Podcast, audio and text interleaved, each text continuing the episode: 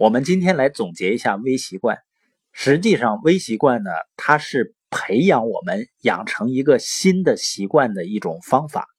如果你的习惯已经养成了，那在设定目标的时候，那肯定是要设定有挑战性的目标。那微习惯养成的过程中呢，有三个关键点。第一个关键点呢，就是怎么样才算一个微小的目标？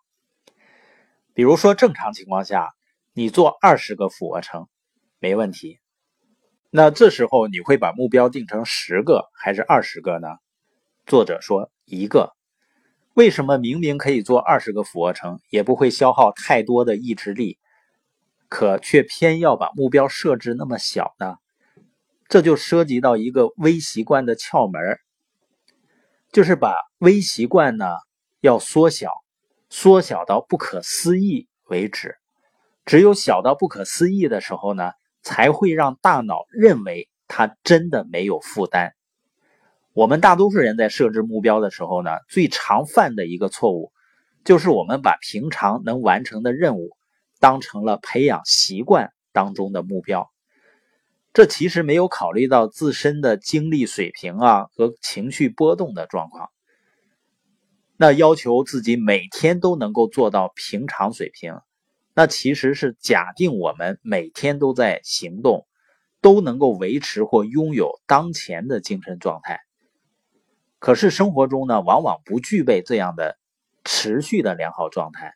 一旦遇到极端的情况，无法实现你的目标的时候，就会产生抵触的情绪。几次没做到呢，就会有很大的挫败感，让我们的习惯呢不能坚持下去。所以呢，你给自己设定的目标，应当是小到不可思议的目标。只不过大多数的时候呢，你都不需要真的只做这么小目标，你可以而且有能力多做一些。只是你一旦遇到极端情况下，让你产生情绪抵触的时候，你就可以只完成最小的微目标。所以呢，微习惯没有太小之说。如果你不确定多少是小，那就选择一个更小的。这是微习惯应用的第一个关键点。那微习惯的第二个关键点呢，叫替代奖励机制。什么意思呢？因为微习惯很小啊，所以它产生的改变可能当时也是很小的。有时候呢，往往大脑都感觉不到什么变化和回报。人的大脑呢，只有感觉到回报，才会更愿意重复一件事情。比如说健身。长期健身的人啊，才能够带来一个很好的身体回报。可是你当下健身的时候呢，全身的肌肉都感觉很不舒服。那只有长期热爱运动的人，他们的大脑会受到一种天然的回报，比如在跑步的时候，大脑会释放出让人感觉良好的内啡肽，这种感觉被称为跑步者的愉悦感。可是因为我们设定的微习惯呢，运动量太小了，我们无法导致这种内啡肽的产生。那我们的回报是什么呢？这里呢，作者就给出一个替代奖励技巧，也就是说呢，当微习惯还不能真正产生身体回报的时候，我们就给自己大脑呢设置一个替代的回报。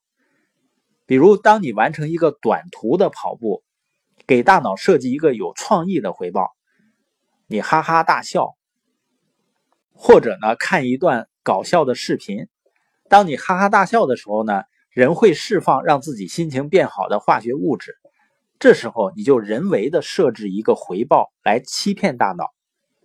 当有一天呢，由于坚持用微习惯，把它养成一个真正的习惯以后，身体有了真正的回报以后，就可以把这个拐棍呢扔掉了。这就是我们所说的叫替代奖励的方法。那把微习惯应用到生活中，第三个关键点是什么呢？就是怎么判别你的习惯养成了。从微习惯到习惯的转变标志是什么？那这里面有几个识别习惯养成的信号。比如说呢，你可能身份认同会发生变化。过去你说呢，我每天要坚持写多少字。而现在你说呢？我已经是个作家了。过去你说呢？我每天要读多少书？现在你会说呢？哎，我一天不看书呢，我就觉得不舒服，不习惯了。这种转变就意味着你已经养成了一个新的习惯。还有一种呢，就是不需要考虑我做不做这个事儿了，做这个事情呢是自然而然发生的，这就说明养成了一个新的习惯。还有在信心上，在没养成习惯之前呢，你会担心自己能不能坚持下去，会不会放弃。可是当一个行为成为习惯之后呢，你心里会知道，我会一直做这件事儿，除非有极特殊的紧急情况。所以呢，当我们内心的一种认识和感受发生变化以后，就意味着过去的那个小小的微习惯。已经被我们精心培养成参天大树了，可以自我生长了。